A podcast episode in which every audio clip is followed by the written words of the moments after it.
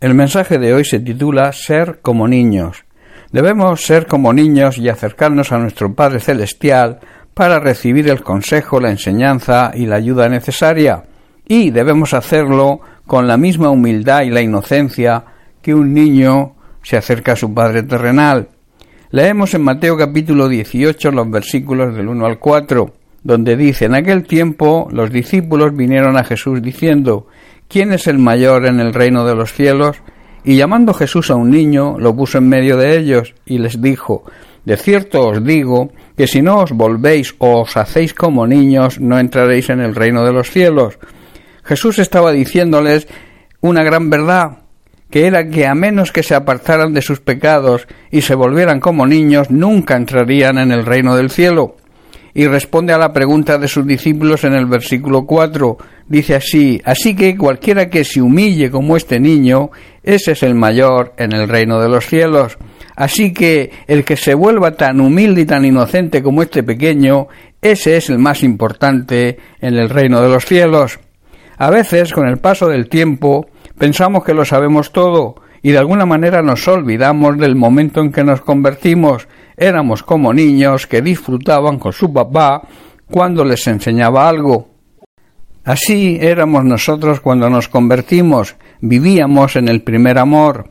Precisamente una de las enseñanzas que sacamos de estas palabras de Jesús es esa.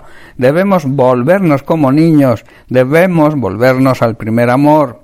Esto no quiere decir que no debemos crecer espiritualmente, esto es una necesidad, pero lo que debemos recordar es que cuando nos convertimos éramos como niños, con la humildad y la inocencia de un niño, ese deseo que se siente en el primer amor, el deseo de estar siempre cerca de nuestro amado Señor y Salvador Jesucristo y el deseo de aprender de Él.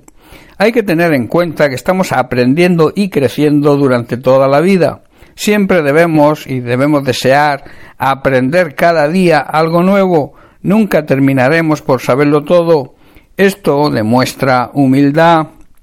El peligro está en creer que lo sabemos todo y en confiar en nuestras propias capacidades sin valorar que siempre tendremos limitaciones y que siempre debemos estar dispuestos a aprender y a depender de nuestro Padre Celestial.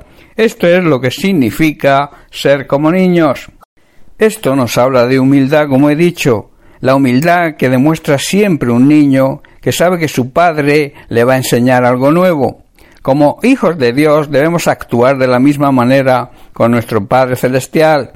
Debemos demostrar esa humildad y saber que de Él recibiremos las enseñanzas necesarias, las cuales se encuentran en la palabra de Dios y que son reveladas a nosotros por medio del Espíritu Santo todos los días de nuestra vida, por mucho que sepamos, debemos acercarnos al Señor con esa actitud, la actitud de un niño que desea el consejo y la enseñanza de su padre para caminar por la vida. Si confiamos en nuestra capacidad, en nuestra capacitación humana, y no en la de nuestro Padre Celestial, quizá por orgullo, estaremos abocados seguramente al fracaso y seremos responsables del mismo. Hay quien actúa de esta manera y cuando fracasa culpa a Dios de su fracaso. Pero hermanos, si confiamos en la gracia de Dios, en ese poder que nos capacita para superar cualquier reto, entonces saldremos exitosos en todo lo que emprendamos.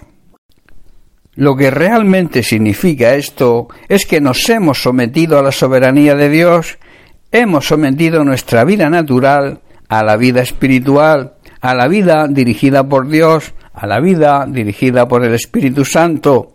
Por tanto, debemos cuidar de andar siempre en ese primer amor como niños, buscando siempre el consejo, la ayuda y la capacitación necesaria de nuestro Dios y Padre Celestial.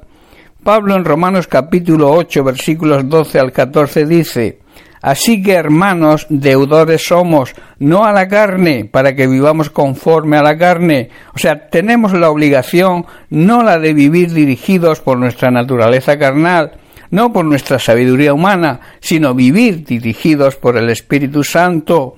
Versículo 13, porque si vivís conforme a la carne, moriréis, mas si por el Espíritu hacéis morir las obras de la carne, viviréis.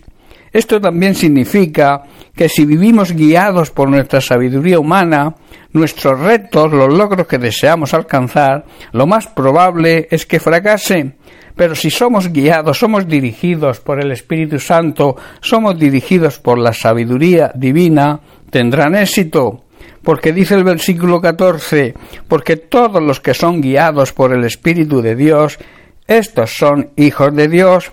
Hermanos, todos los que viven guiados por el Espíritu Santo demuestran que son verdaderos hijos de Dios.